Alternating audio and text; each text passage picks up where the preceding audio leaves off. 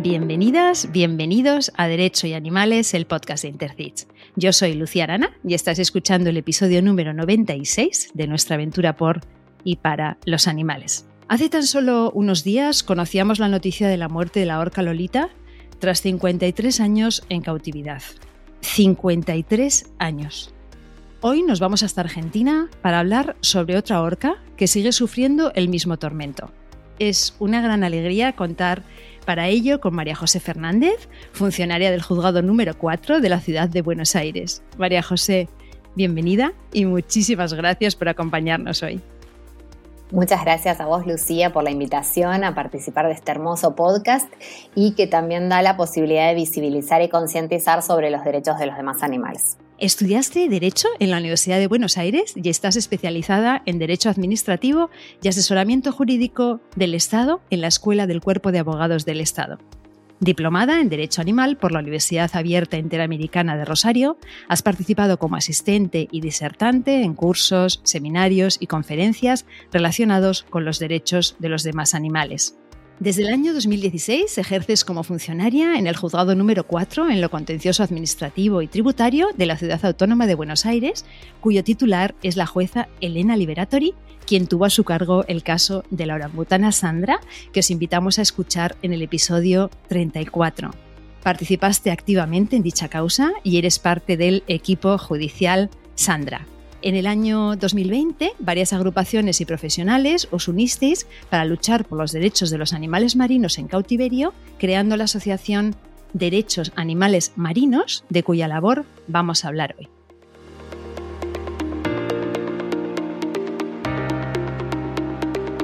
María José, empecemos con las preguntas cortas para conocerte un poco mejor. Una cualidad que valores especialmente en los demás. Bueno, valoro mucho la coherencia entre lo que se piensa, dice y hace. Para mí es lo principal.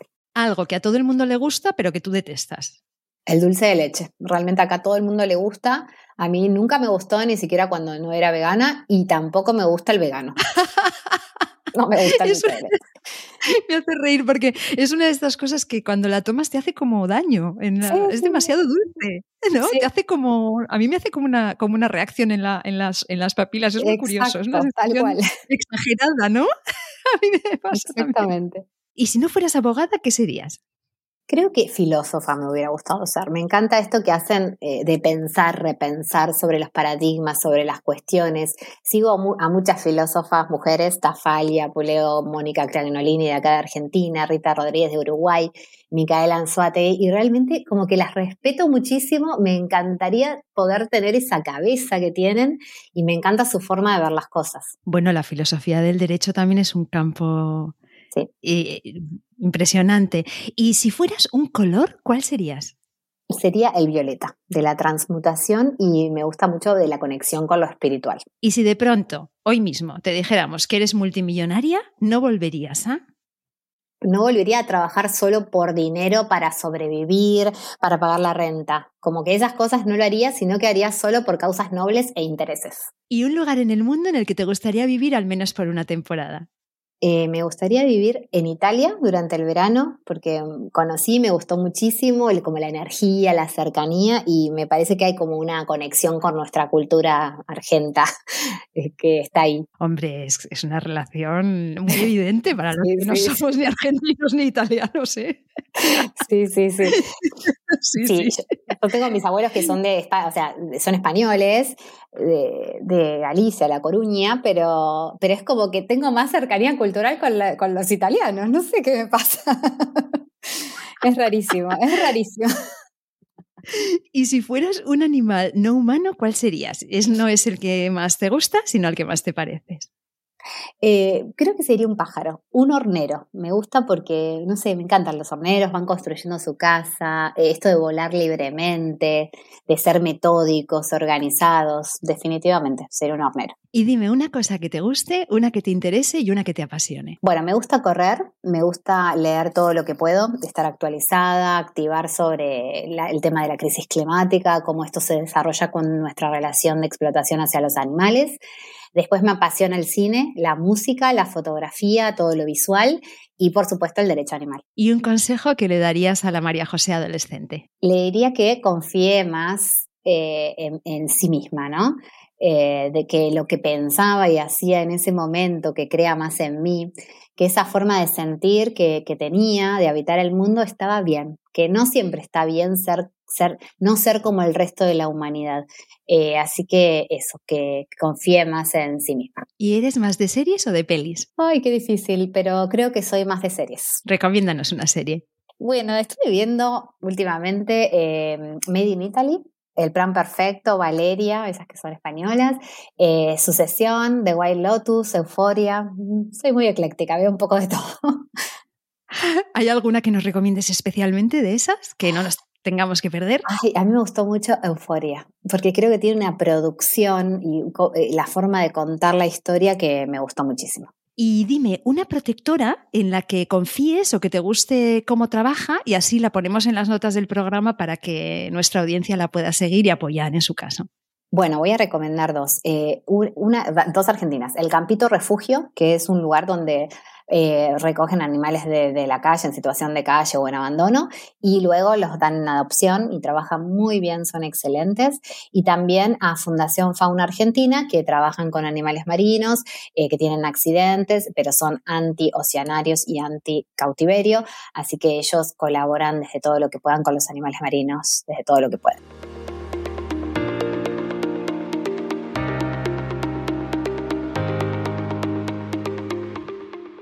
María José, antes de comenzar a hablar de orcas, te quería pedir que nos expliques qué es el equipo judicial Sandra. Bueno, el equipo judicial Sandra es un equipo interdisciplinario formado por los profesionales del juzgado número 4 que estuvimos a cargo del caso de la orangutana Sandra, quien fue el primer animal en ser declarado persona no humana en el mundo y luego, gracias a este reconocimiento de sus derechos como ser sintiente, se le pudo garantizar una vida digna que se logró a través de la ejecución de la sentencia mediante su traslado desde el Zoológico de Buenos Aires, donde vivía, al Center for Great Apes, que es un santuario situado en Estados Unidos, en Florida, donde ahora puede vivir con sus congéneres en semi-libertad. El equipo judicial Sandra está formado por la doctora jueza Elena Liberatori, la secretaria Noelia Villarino, la antropóloga Lucía Guaymas, el oficial Juan Pablo Miraldo y el biólogo a quien siempre consultamos, el doctor Héctor Ricardo Ferrari. A partir de todo lo que vivimos y aprendimos durante el caso de Sandra,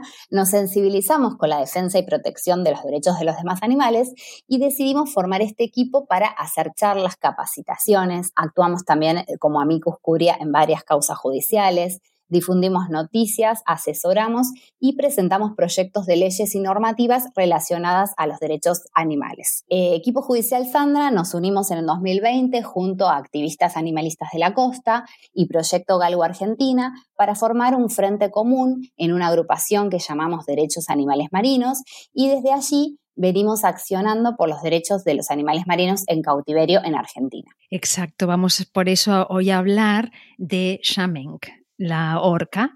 Eh, su historia, a pesar de lo que afirma Mundo Marino, es terrorífica desde sus inicios. Cuéntanos qué ocurrió aquel 17 de noviembre de 1992. Yamenk es una orca macho de 34 años de edad, tiene más de 6 metros de largo. Eh, se encuentra en cautiverio desde hace 30 años en el Estadio de Orcas y Delfines de Mundo Marino en San Clemente del Tuyú, que es en la costa de la, provincia de Buenos Aires, en Argentina. La empresa Mundo Marino dice que Yamen eh, estaba varada y que ellos la rescataron, pero lo cierto fue que a lo largo de estos años fuimos encontrando pruebas acerca de que su vida en realidad fue tomada de manera oportunista del mar y fue realmente lo que llamamos un secuestro. De hecho, el hecho de que hoy se siga exhibiendo en shows de entretenimiento es prueba de esto.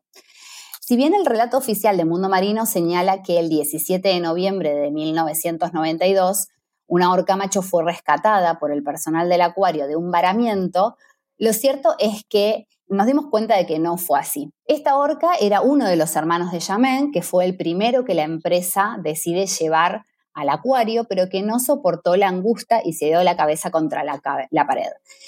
Luego eh, hubo una denuncia anónima en la cual dio cuenta de que en realidad la empresa Mundo Marino había ido a hacer una cacería de orcas y se habían escogido mediante dos, mediante dos embarcaciones a cuatro orcas a quienes eh, llevaron hacia la costa haciéndolas varar forzadamente para luego elegir tres de estas orcas que una de ellas murió durante el traslado al acuario, la otra, que es el hermano presuntamente de Yamenk, muere dándose la cabeza contra el estanque donde, por no soportar el estrés de separación que esto le causó, y quien sobrevive es Yamenk, que por aquel entonces era la, menor y la más chica, y que fue la que se logró adaptar a semejante estrés de traslado hacia un acuario y a que la metan en un estanque, ¿no? Así que eh, digamos que este no fue un, rescate y rehabilitación, porque las orcas nunca fueron devueltas al mar, sino que fueron entrenadas para shows y explotadas en shows diarios, como se sigue haciendo desde hace más de 30 años. Qué perverso, ¿eh? secuestrar unos animales de, la naturaleza y, contar que los estás rescatando, ¿no? Durante los primeros años en cautiverio, Shamenk, que como comentas es una orca macho, compartió espacio con Belén, que es una orca hembra. ¿Qué pasó con Belén? Exactamente, sí. Durante sus primeros años, Shamenk vivió con Belén, que es una orca hembra que también hacía, había sido supuestamente rescatada de un varamiento pero nosotros decimos que también fue capturada, seguramente, unos años antes, en 1988. Eh, Belén, lo cierto es que tampoco fue rehabilitada ni de vuelta al mar, y Belén quedó embarazada varias veces, pero siempre eh, tenía abortos espontáneos, era muy joven para ser madre, y finalmente, luego de seis años de ser explotada por la empresa Mundo Marino, fue víctima de una enfermedad renal y murió en el año 2000 y según la necropsia que se le hizo, estaba en estado de preñez. Y también una, una cuestión así como característica de Belén es que no solamente fue utilizada en shows de entretenimiento por la empresa Mundo Marino, sino que también fue utilizada y explotada para filmar una novela de la televisión argentina, Nano, que fue muy exitosa en su momento con el, con el actor Gustavo Bermúdez, que hacía de entrenador de la orca, e inclusive llevaba en ese momento a los entrenadores arriba de su lomo cosa que hoy no vemos en los acuarios, pero que por aquel momento todavía se estilaba, de, digamos, de tanto cosificar, cosificar al animal que directamente se la utilizaba como una tabla de surf, una cosa así. Y tras la muerte de Belén, se introduce a otro animal. ¿Cuál es? Bueno, claro, desde ese momento Yamen queda solo, entonces personal del mundo marino decidió mudar a un delfín nariz de botella hembra llamado Floppy, para que compartiera la piscina con él. Y hace 23 años, entonces, que Yamenk no tiene contacto con otra orca, lo, lo que es sumamente importante para las especies tener contacto con sus congéneres, ¿verdad? ¿Es eh, la única orca que queda en Argentina en cautividad? ¿O es así? Y, y si es así, lo que sí hay es otros cetáceos como delfines, ¿verdad? Sí, Yamenk es la única orca en Argentina en cautividad y también la única orca en Sudamérica en cautividad.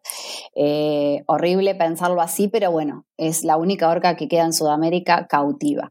Eh, además de Yamenk y Floppy, el complejo Mundo Marino tiene otros 12 delfines que hacen también shows para el público en general y también hacen exhibiciones privadas, donde las personas pagan más dinero, un dinero extra, para verlos alimentarse, para verlos más de cerca en una piscina. Y esta piscina está detrás, detrás de la piscina del show, por lo tanto no está a la vista del público general, pero lo hemos corroborado con videos que, y fotos que la gente sube a las redes sociales y además, porque cuando vos entras al, al acuario, al te lo ofrecen como servicio pago extra de un servicio adicional al show que te ofrece Mundo Marino. Y pero también, eh, aparte de los cetáceos, hay otros animales marinos oprimidos y esclavizados, como son los lobos marinos, a quienes también entrenaron para hacer shows, pero también hay otros lobos marinos que se encuentran en una pileta que es más, más que una pileta, le decimos que es una fosa, donde ofrecen al público bandejas de comida, peces congelados para que les tiren a los marinos, eh, quienes sin ningún lugar a dudas, están hambreados para que el público pueda alimentarlos. También tienen un recinto de pingüinos en estado lamentable, es una pileta pequeñísima y en la parte de tierra, los pingüinos están, están cubiertos por una especie de media sombra, que es una tela, que es la única sombra que tienen durante el verano caluroso en la costa argentina, y además unos ventiladores para darle algo de frescura que claramente no es el necesario y adecuado para esa especie. Y también en la última visita que hicimos como incógnitos, porque nosotros nos metemos adentro del acuario para, para poder ver el estado y la evolución de los animales allí, eh, también encontramos que tienen tortugas marinas en una pileta de fibra de vidrio, diminuta. La tortuga, cuando fuimos, estaba todo el tiempo queriendo salir de la, de la pileta. Era desesperante verla y decir, no podemos hacer nada por este animal. Terrible. Me gustaría analizar contigo, con algo más de detalle, este lugar en el que, en el que vive Shamenk desde hace más de 30 años, ¿no? Vamos a empezar, si te parece, por el propio espacio, por la propia pileta, claramente insuficiente y además, para mayor perversidad, es que está muy cerca del océano. Sí, correcto. Eh, este oceanario mundo marino, igual que también el eh, Acuario Mar del Plata, que es otro delfinario que hay acá en Argentina, los dos están situados cerca de la costa, o sea, los separa de la costa apenas unos metros de playa, de arena. Eh, o sea que, cuando uno ve las, imágenes desde arriba del oceanario, nos damos cuenta que las piletas están tan cerca del mar que es todavía más perverso toda esta cuestión, ¿no? Y mm, bueno, teniendo en cuenta que las orcas son animales que suelen recorrer un promedio de 200 kilómetros diarios, Cualquier pileta o recinto para estos animales se convierte en una verdadera cárcel para ellos. Siempre decimos que que vive en una palangana, porque de acuerdo a nuestros registros, la pileta en la que vive Yamen es la más pequeña de todos los acuarios que hoy existen en el mundo. Eh, particularmente, Mundo Marino tiene un complejo de cinco piscinas que están vinculadas por canales y con puertas. Esto les permite ir cambiando a los animales de pileta en pileta para que hagan los shows que son varios shows diarios de acuerdo a la demanda del día. O sea, si entra mucha gente ese día, los animales hacen, eh, hacen dos o tres shows o cuatro según esta, esta demanda de gente. Eh, y Floppy ocupan la piscina principal, que es la del show, que tiene un formato oval con un diámetro máximo de 35 metros y una profundidad de 6 metros y medio aproximadamente. Pero los días del show Ambos animales se encuentran todo el día en una piscina satélite que está al lado de esta piscina oval, que es redonda, cuyo diámetro es de apenas 12 metros y la profundidad de apenas 3 metros. Allí se pasan la mayor parte del día Yamen prácticamente inmóvil, flotando, sin posibilidad de refugiarse del sol o de las temperaturas eh, extremas del invierno y eh, si bien en el 95 los directivos del Oceanario habían dicho que iban a hacer una pileta más grande, de hecho habían empezado a hacer algunas obras, lo cierto fue que en el 2001 Argentina tuvo una crisis y nunca se retomaron la construcción de una pileta más grande. Eh, también otra cuestión preocupante es que nosotros vemos que desde el año 2006 no surgen informes oficiales acerca de las mejoras de infraestructura para estos animales circunstancias que debieron ser exigidas y controladas por parte de las autoridades nacionales, en este caso el Ministerio de Ambiente de Nación, ya que hace al progreso de la calidad de vida eh, con la influencia directa en la salud de los animales.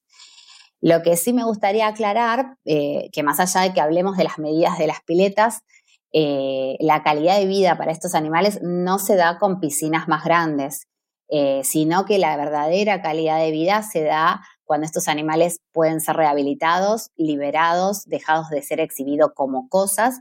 Y para aquellos que no pueden ser liberados, porque muchos de ellos hace muchos años que están en cautiverio, eh, ser trasladados a santuarios o a lugares acordes a sus necesidades de la especie es la vía correcta, ¿no? Em, hoy existen un montón de estudios científicos que demuestran los daños y el estrés que estas acciones les causan eh, un estudio de 2014 reveló que una orca macho en cautiverio gasta cerca del 70% de su tiempo completamente inmóvil. Y los mamíferos marinos en cautiverio sufren una, una gran variedad de problemas de salud por el estrés extremo al que están sometidos y eh, se generan unos comportamientos neuróticos que se llaman estereotipias, como frotar, por ejemplo, obsesivamente la barbilla contra las paredes de su tanque, lo que muchas veces produce lastimaduras, eh, niveles anormales de agresión. Eh, bueno, hay que entender que, como señala la experta Lori Marino, los cerebros y cuerpos de las orcas han evolucionado justamente para prosperar en entornos socioculturalmente complejos y libres. Cuando se les impide tener estas experiencias, ya sea porque están en estanques artificiales, inmóviles o en exhibición, se los obliga a vivir circunstancias altamente artificiales y el resultado es un estrés crónico para estos animales. Si bien los defensores de los parques marinos afirman que no es estresante para las orcas porque dicen, no, pero nosotros en los acuarios les damos el alimento, les hacemos enriquecimientos, lo cierto es que para la orca una vida fácil y, sin desafíos que, tienen en el mar es realmente estresante. Claro, es que no solo es el tema del tamaño de, la, de la piscina, que ya es Mm, aberrante, o sea, me resulta, bueno, solamente de pensarlo es como que me cuesta, me cuesta respirar, imaginarme en un lugar tan pequeño durante toda la vida, ¿no? Pero otro aspecto importantísimo que quería analizar también contigo es la falta de apoyo social. ¿Y por qué es esto una tortura para estos animales? Claro, exactamente, porque esto que vos decís, eh, las orcas son capturadas de la naturaleza, como en el caso de Yameng, eh, son privadas de su libertad en instalaciones en cautiverio y lo primero que ellas sufren es el trauma por la separación materna o de la cápsula. Ellos viven en familias que son matriarcales y esta separación de a temprana edad ya es un sufrimiento de per sí, ya que la mayoría son capturadas cuando son realmente muy jóvenes. Entonces ya ahí eh, tenemos el primer sufrimiento. Y el siguiente es que muchas de ellas no están en contacto con otras orcas, porque el acuario, como en el caso de Argentina, no tiene otra orca o porque la orca que tenía falleció y no, y no tuvieron ninguna orca más, pero están siempre separadas y solitarias cuando son eh, animales altamente sociables, que viven en manadas, que se comunican, que tienen una transmisión de su cultura. Eh, sí, es realmente importantísimo esta falta de apoyo social para, estos animales. Y luego hay un aspecto, bueno, todo el entorno es antinatural, ¿no? El material, la composición del agua, los olores, ese sol, todo, ¿no? Todo es como, como antinatural, pero hay un aspecto que quizá nuestros oyentes no, no conocen tanto, que es especialmente el entorno acústico, porque la etología de las orcas es en ese sentido muy específica, ¿no? ¿Puedes explicar por qué esto es así? Exacto, sí, como vos bien decís, las empresas eh, recrean en sus piletas un ambiente realmente artificial para las orcas. Tienen que salificar el agua, también filtrar las deposiciones, llenan de antibióticos y otros productos químicos para que los animales no se infecten eh, con esas aguas y muchas veces estos productos también causan daños a la piel y a otros tejidos de los animales tan sensibles.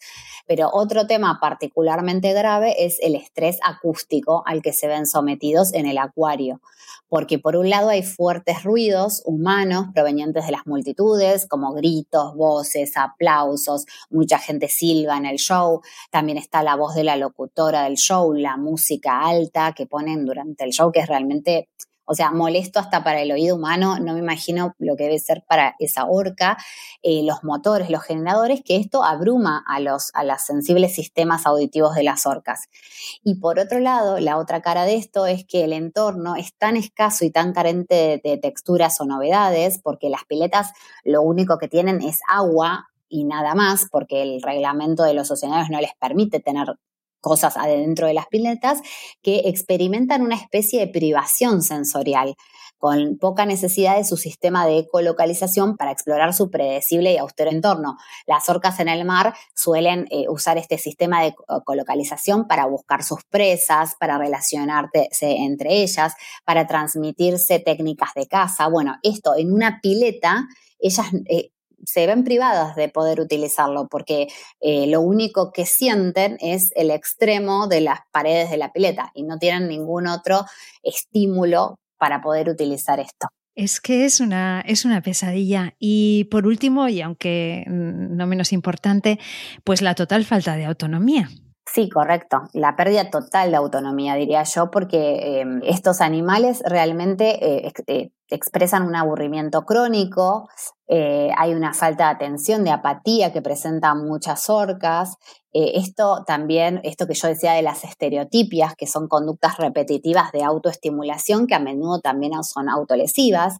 Esto, mira, nos explica muy bien nuestro biólogo Ricardo Ferrari en un documental argentino que se llama Sofobia, que yo recomiendo a todas las personas que vean para entender las consecuencias del cautiverio en animales.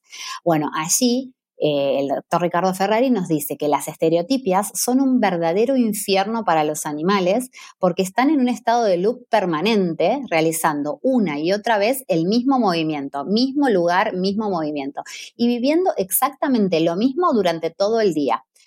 Shamen está en este tanque donde no puede controlar con quién estar, cuándo debe actuar, cuándo debe hacer el show, dónde puede estar en el estanque, no puede alejarse de la exhibición o decidir esconderse, tampoco puede controlar cuándo los entrenadores y otros humanos interactúan con él, eh, tampoco los procedimientos veterinarios.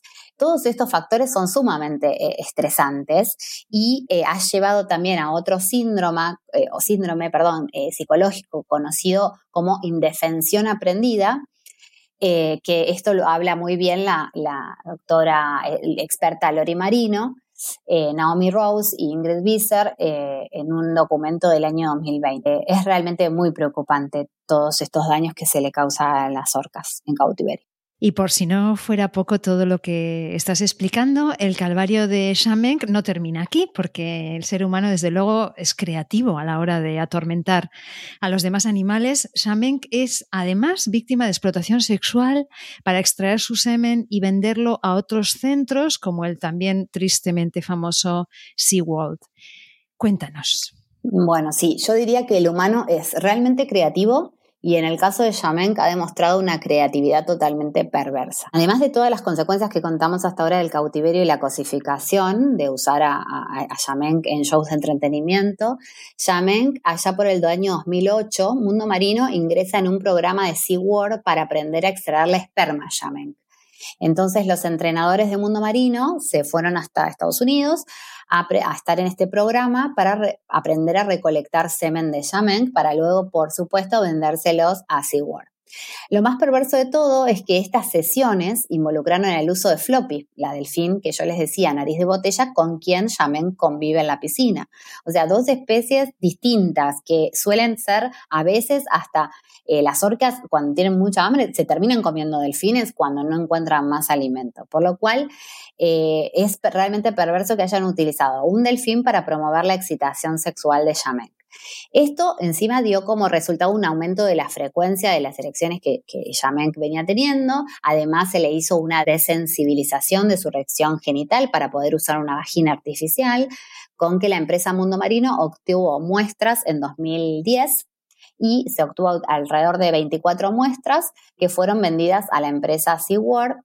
Y este material genético de Yamen fue utilizado justamente por la empresa SeaWorld para perpetuar la explotación animal Así Yamen hoy tiene dos hijos nacidos en cautiverio que no conoce y seguramente nunca conocerá, porque allá dos orcas, Kazatka y Takara, que eran prisioneras también de SeaWorld San Diego, que a su vez son madre e hija, fueron inseminadas con el esperma de Yamen.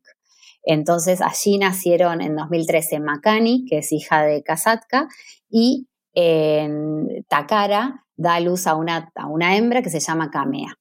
O sea que, bueno, Macan y Kamea son dos hijos de Yamen que están en SeaWorld San Diego. Lo que yo creo que debemos tomar conciencia es que los acuarios son un negocio y que facturan sumas millonarias anualmente gracias a la esclavitud y al sufrimiento animal. Entonces hay que empezar a dejar de romantizar estos lugares y sacarles esta careta que se pusieron de que cuidan a los animales, de que los rescatan, de que allí están mejor que en el océano, porque esto no es así. Allí son verdaderos esclavos, son abusados, utilizados, cosificados, están enfermos y realmente sobreviviendo una vida que no es la natural ni la que ellos eligen vivir. Así es, de hecho el, cautiverio mata de forma, de forma literal, porque ¿cuál es la esperanza de vida de una orca en libertad, por ejemplo, comparada con una, con una vida en cautividad? ¿Y qué tipo de enfermedades suelen sufrir? Bueno, las orcas en la naturaleza viven un promedio de 30 años, pero hay máximos de 50, 60 años y las orcas hembras tienen un promedio de 46 años con máximos de 80 y 90 años. Por supuesto que las orcas en cautiverio tienen una esperanza de vida más corta porque por todo lo, a lo que están expuestas, están expuestas a accidentes, por así llamarlos, que en realidad son enfermedades surgidas debido al malestar del cautiverio, a los embarazos fallidos, porque muchas veces las hacen reproducir siendo muy jóvenes y no estando desarrolladas para eso, hay muertes prematuras, eh, hay muertes también eh, suicidios, con el caso de orcas que se han dado la cabeza contra la pared. Eh, realmente ahí se muestra la crueldad de la industria de los oceanarios. Y las tasas anuales de mortalidad de orcas cautivas, si bien ha disminuido con el correr de los años, aún no coinciden con las poblaciones sanas presentes en el, presentes en el océano. Esto lo dice en 2019 eh, un informe de Rose and Parsons. Y en lo que se refiere a, la salud mental, no estamos exagerando si decimos que los animales marinos y también los terrestres, pero desde luego los marinos en cautividad enloquecen.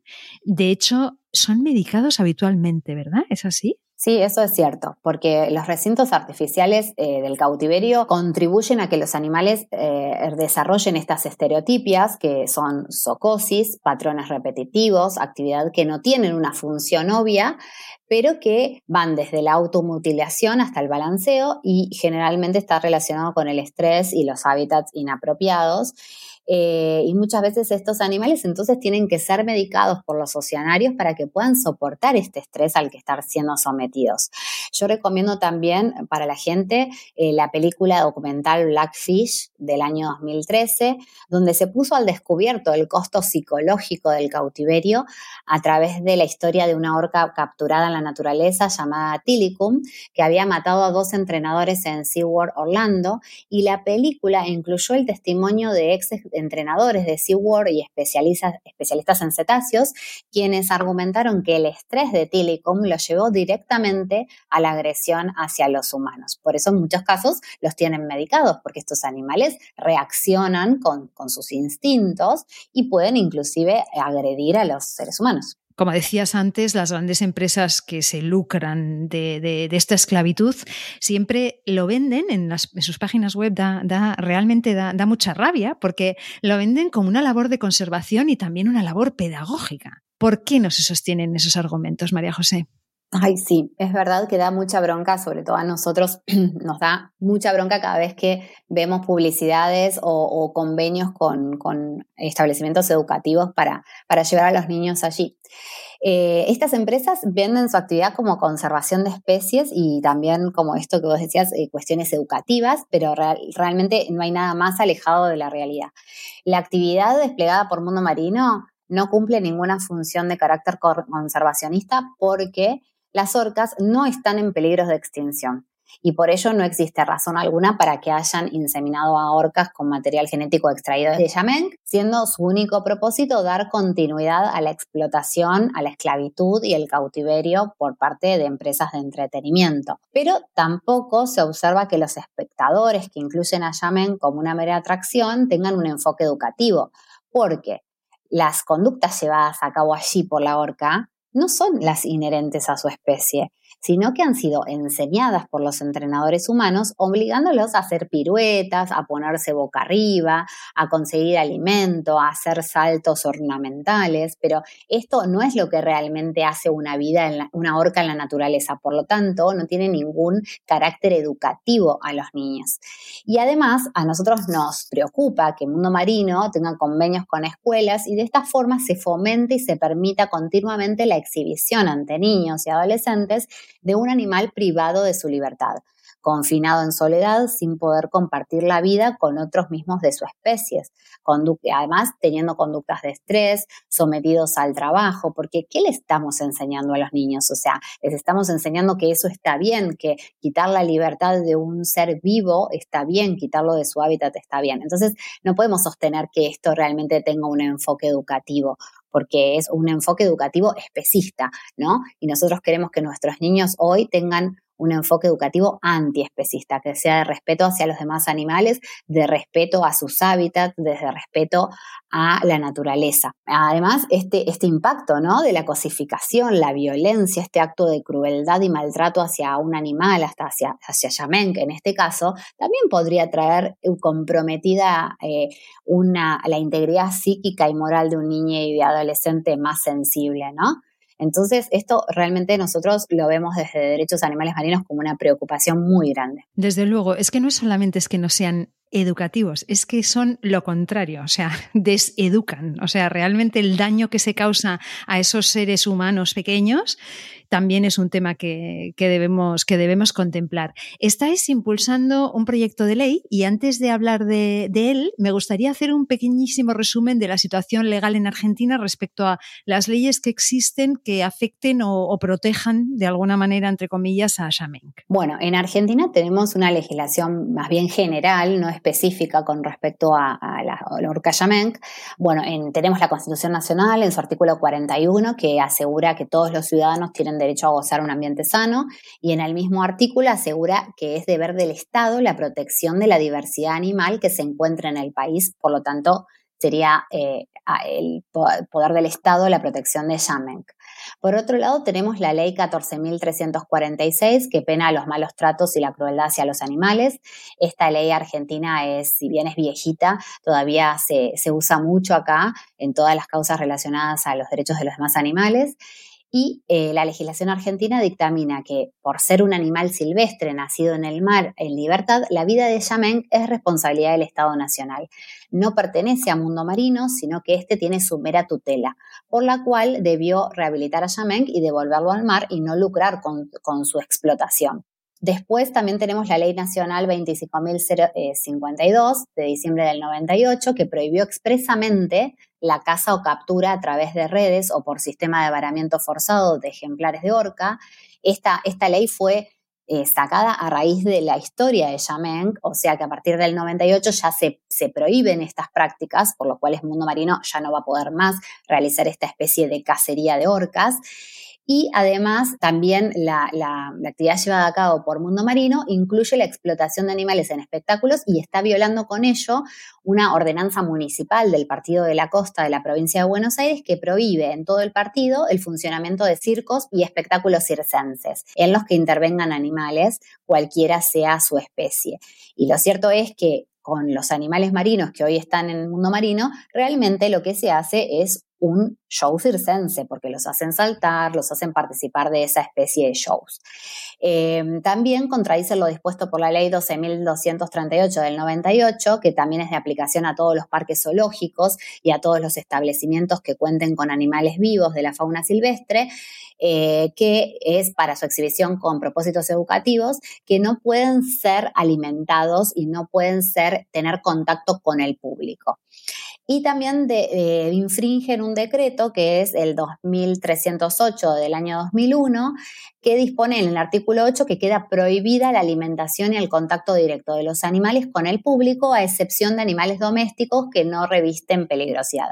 Con lo cual, si nosotros tomamos el eh, bloque normativo de Argentina de hoy, hoy en este momento, Mundo Marino estaría incumpliendo con más de cinco normativas, tanto nacionales como provinciales y locales. Qué fuerte, ¿eh? Y haciéndose de oro con, esa, con esa actividad. Es que es, es, muy fuerte. Y el Estado omitiendo también el control del Estado de omitir estas, de, omitir controlar, ¿no? Estas actividades, porque hay también una omisión por parte de decir veo para otro lado, miro para otro lado, y que la empresa siga funcionando, que eso es también horrible.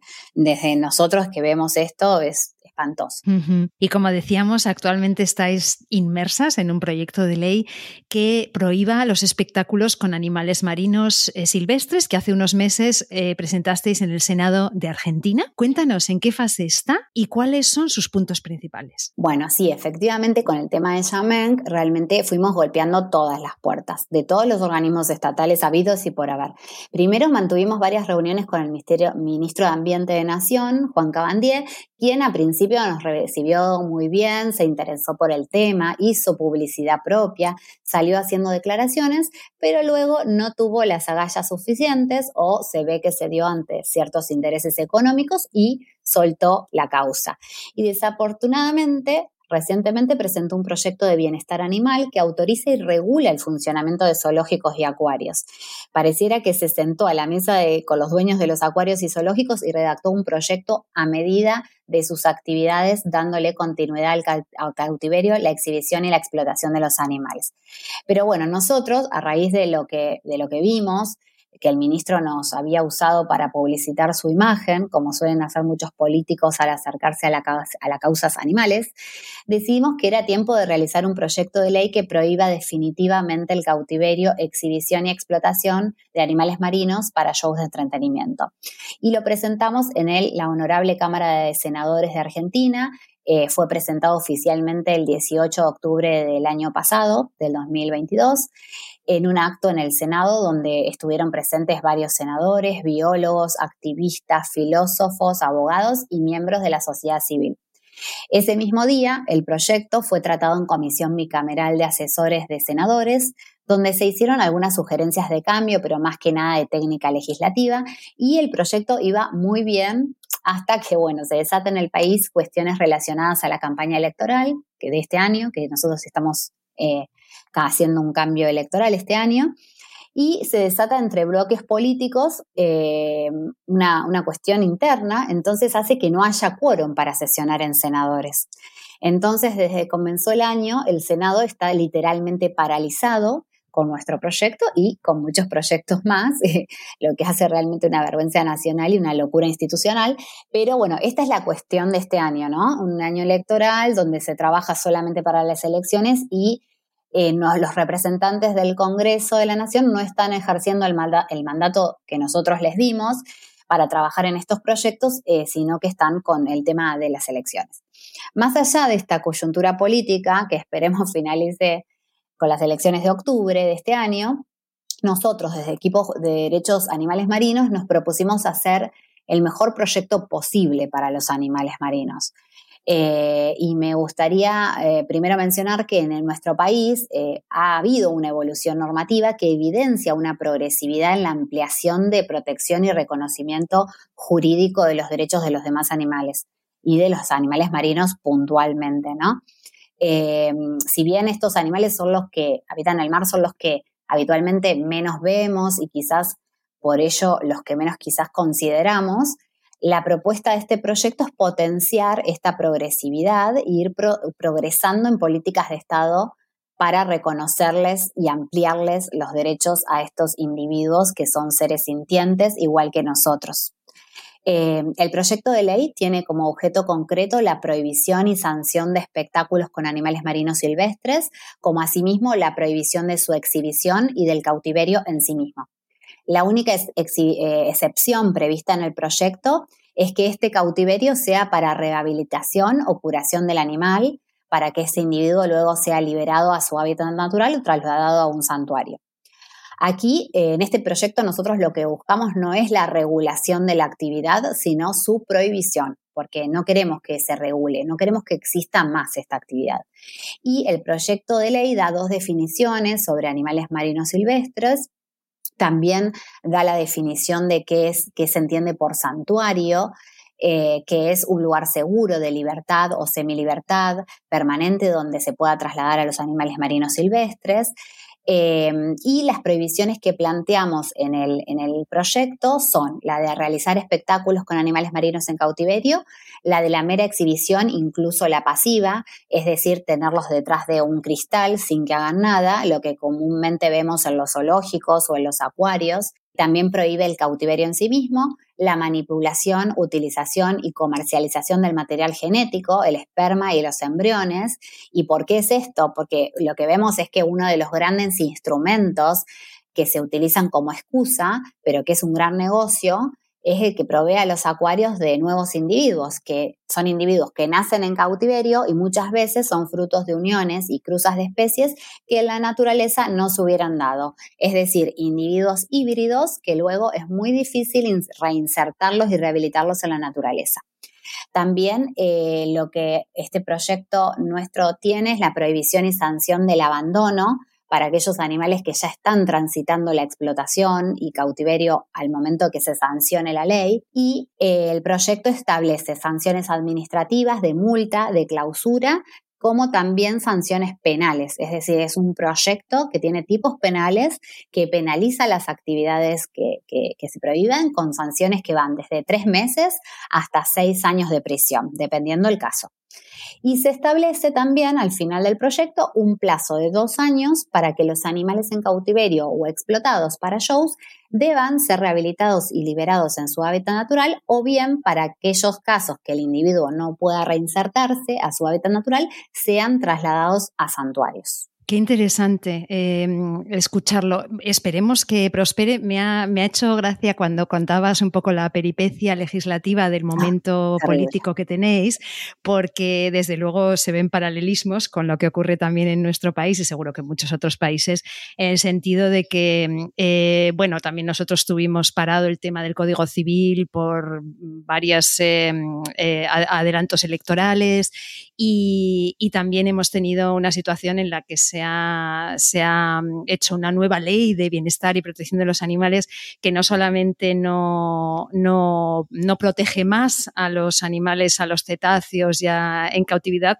sino que lo que hace es avalar la situación mm. actual, o sea, avalar, como tú dices, pues eso, ¿no? El actual modelo mercantilista de, los zoos y, los acuarios, ¿no? O sea que es muy interesante porque nuestra audiencia de España seguramente está viendo, está viendo paralelismos en lo, que, en lo que has explicado. Al principio de año, cuando se inauguran las sesiones ordinarias del Congreso, el presidente de la Nación, que es el que las inaugura, dice, en su discurso, dice que se van a terminar los zoológicos y los acuarios. Pasaron solamente, pasaron solamente tres meses desde ese momento que el ministro de Ambiente, que, pertenece obviamente al, espacio del presidente de la Nación, presenta este informe, este proyecto en diputados que regula la, actividad, pero que no los prohíbe ni los elimina, simplemente los deja funcionar como lo venían haciendo, eh, de la misma forma, y nada nada más lo que hace es regular y poner en una ley cómo, se viene manejando, pero no es que hace un cambio de paradigma. Así que nosotros, imagínate lo que sentimos, porque para nosotros fue realmente una tomada de pelo, literal. Que, que pase eso. Ay, conozco tan bien la sensación, María José, no sabes cómo empatizo contigo. Y en, vuestros informes mencionáis casos previos de animales terrestres que han sentado jurisprudencia, como es el caso que tanto nos gusta y tanto nos emociona de la orangutana Sandra. Sin embargo, con los animales marinos la cosa parece algo más difícil. ¿Por qué crees que esto es así? Bueno, sí, es cierto, porque en el país tenemos jurisprudencia muy valiosa, como el caso pionero de la orangutana Sandra, pero también muchos otros casos que siguieron, que siguieron esta, esta jurisprudencia, como el caso de las elefantas Poche y Germina, el caso del mono Carayacoco, la puma Lola Limón, el chimpancé Toti, y mm, todos son animales silvestres, ¿no? Todos fueron eh, creando conciencia en la gente sobre el daño que causa el cautiverio y sobre el cierre necesario de los zoológicos. Pero es verdad y es cierto que en el caso de, de los animales marinos hay como una especie de que la gente no se identifica tanto con estos animales. Entonces, pensamos que quizás por la cercanía que tenemos genéticamente con los simios, pareciera que se genera más empatía instantánea, ¿no? Ya lo vimos recientemente cuando se viralizó el video de la chimpancé vainilla, que es de su rostro cuando, cuando llegaba a ver el cielo. Esa, esa noticia fue viral, ese video fue viral realmente porque toca la emoción del ser humano, porque nos vemos muy parecidos a nosotros mismos. Esto con los animales marinos no sucede. Por empezar, porque su fisonomía es muy distinta, no tienen piernas, patas, su hábitat, su hábitat es distinto al nuestro, sumado a que, que hay menos conocimiento disponible para el público en general sobre estos seres que son maravillosos y muchas veces lo que te enseñan en las escuelas o colegios sobre estos animales está abordado desde el punto de vista biológico y no desde su sintiencia, desde sus necesidades como especie. Entonces, esta, esta mm, genera desinformación y, hay menos conciencia sobre su vida, sus necesidades, sus cuidados y el daño que el cautiverio y la explotación les provoca a sus vidas. Háblanos ahora de los santuarios para animales marinos. ¿A dónde iría Shamenk en caso de poder ser liberado? Y me gustaría saber si tú eres optimista en este sentido. Bueno, eh, Sí, en caso de que llevemos a la liberación de Yamenk, debería, eh, debería estudiarse primero su estado actual de, eh, y rehabilitarlo, ¿no? Evaluar primero su condición física, su condición mental eh, y también luego de hacer esa evaluación, evaluar cuál es la mejor opción para él, si su liberación o el traslado a algún santuario o zona donde pueda estar en semilibertad. Soy optimista, a pesar de la mala noticia que tuvimos esta semana con la muerte de Lolita, quien no llegó a ser trasladado luego de 50 años de cautiverio y murió antes de volver a su libertad. El año pasado, en el marco del Congreso Internacional de Derechos Animales Marinos que organizamos con nuestra agrupación DAM, tuvimos el honor de tener como disertante a Lincoln O'Barry de Dolphin Project, quien nos expuso sobre su trabajo en la rehabilitación y liberación de delfines víctimas de la explotación en acuarios. Y tienen muchos casos de éxito por eso creo que sí se podría hacer algo realmente asombroso en el caso de Yamenk y por eso soy optimista, por estos casos de éxito que existen hoy en el mundo. Y también estamos en permanente contacto con Carla, que es la representante del documental de Keiko, La historia no contada, de Untold Story, que lo recomiendo, también es un documental bellísimo. Y allí también se muestra cómo en el caso de Keiko, eh, es un caso de rehabilitación, todo el trabajo que se hizo para rehabilitarlo y para finalmente liberarlo al mar y realmente los años que Keiko vivió en el mar y fuera de ese estanque, más allá de que los acuarios digan que no fue un, caso de éxito, para nosotros sí lo es, porque que la orca haya podido retornar a su hábitat natural, al mar, haya podido volver a cazar, haya podido eh, volver a estar en contacto con otras orcas en libertad, ya eso representa un éxito y un caso de éxito. Así que sí, yo soy muy optimista porque si no lo fuera no, no podría seguir con esta, con esta lucha. Es así. Hay un montón de países que han ido prohibiendo el cautiverio y los espectáculos con animales marinos, no así España, que cuenta con 11 de los 30 delfinarios de Europa y con 6 orcas en cautiverio. Es un récord que me da vergüenza decir, pero, pero así es. ¿Podrías mencionar algunas de las experiencias de otros países que puedan darnos algo de esperanza? Sí, nosotros al momento de realizar el proyecto y de estudiar así varios proyectos legislativos, eh, vimos muy bien el proyecto de previsión de Francia y el de Canadá. Fue como que estos dos proyectos nos sirvieron como guía, ¿no?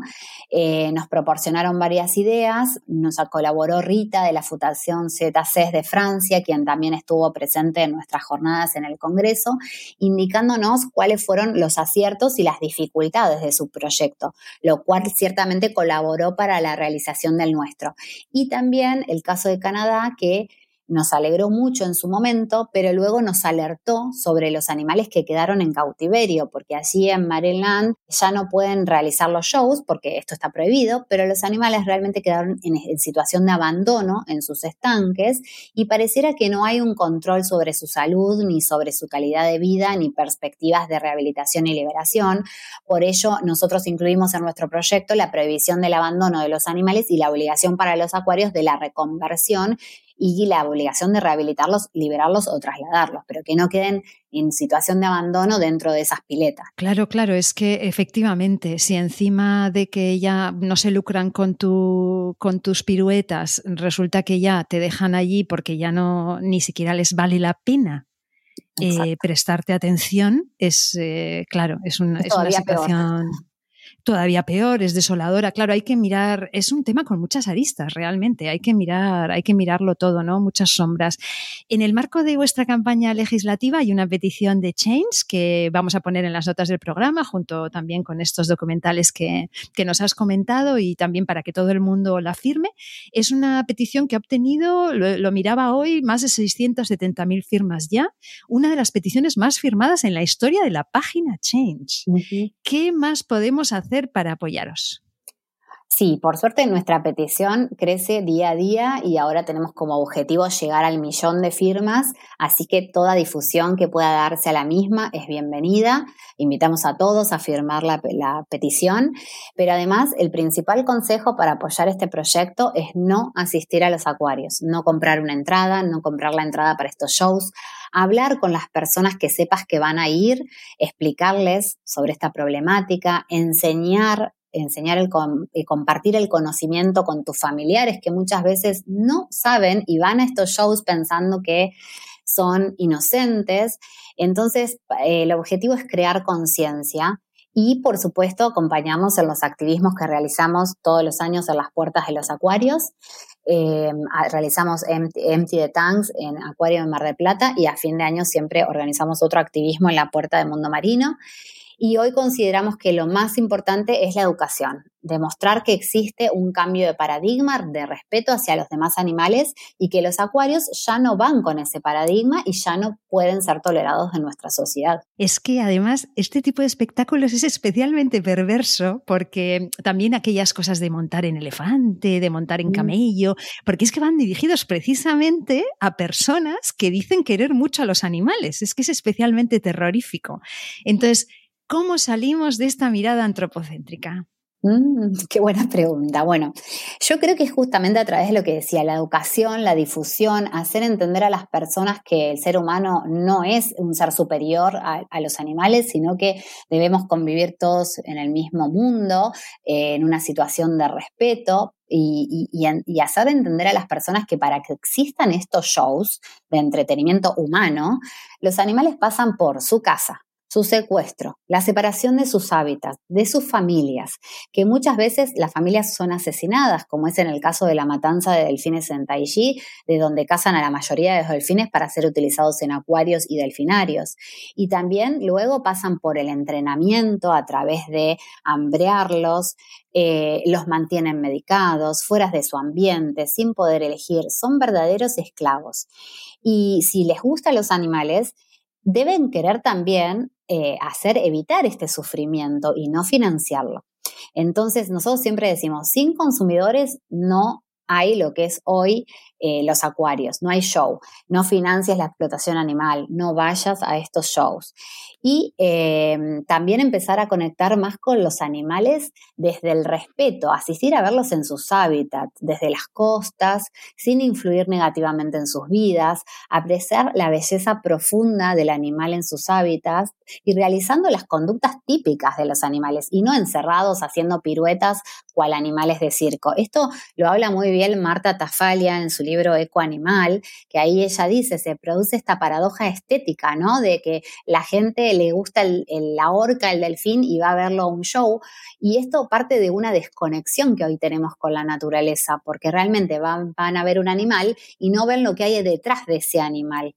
Eh, el animal es solo el cuerpo que está haciendo una pirueta, pero realmente no es el animal eh, con sus, con sus eh, conductas típicas de la especie, ¿no? Entonces, sí, realmente hay que enfocar en la educación, me parece, en la conciencia y invitar a la gente a que no vaya a estos shows y que trate de ir a lugares donde se aprecien a estos animales desde las costas o hay lugares también muy respetuosos que, se acercan con barcos pero que no influyen en el comportamiento ni en la vida de estos animales, siempre con mucha cautela y mucha eh, educación y respeto hacia sus vidas. Eso es, porque estamos eh, entrando en sus hogares. Y como siempre, para cerrar el programa, tenemos lo que llamamos los 30 segundos de oro. Tienes 30 segundos para dar el mensaje que tú quieras. Tus 30 segundos empiezan ya. Bueno, Yamenk lleva 30 años esclavo del humano. Presos, Flop y Yamenk, sin haber cometido ningún delito, solo el crimen de ser bellos y diferentes, cumpliendo una condena por pertenecer a otra especie pero no rebelarse ante sus verdugos y opresores. Viven hambreados y encarcelados. Esto es un acuario. Los acuarios, oceanarios y delfinarios son negocios, empresas que viven de la explotación animal, que esclavizan animales para exhibir y hacer espectáculos que la gente consume, que los reproducen para tener más individuos para sus shows, no para liberar. Los animales no son paquetes turísticos, no son productos de entretenimiento, no vayas a los acuarios. Sin clientes no hay esclavitud animal. Sin espectadores no hay show. La esclavitud no educa, el cautiverio no conserva y la explotación no protege. No hay belleza en la libertad robada. Es una gran frase de Dolphin Project y muy cierta. María José, te estoy aplaudiendo. Mil gracias de verdad por este rato, por vuestra labor incansable y, gracias por, por esta información tan interesante y sobre todo muchísima suerte. Bueno, muchas gracias. La verdad que gracias a ustedes por el interés en Yamenk, en su historia, en, por darnos esta posibilidad de visibilizar y concientizar acerca de la explotación de estos animales marinos silvestres en cautiverio por parte de los oceanarios y el daño impresionante que esto le produce. Así que les agradezco infinitamente por tener esta posibilidad. Pues hasta aquí un nuevo episodio de Derecho y Animales que tenemos que cerrar pidiendo perdón. Perdona Shamen, perdona Lolita, lo sentimos tantísimo. Por favor, no contribuyáis a fomentar este terrible negocio. Como dice María José, sin visitantes no existirían los zoos, no existirían los acuarios. Nosotras volvemos en dos semanas porque ya ha llegado nuestro tiempo, el tiempo de los derechos de los animales. Nación Podcast te agradece haber elegido este podcast.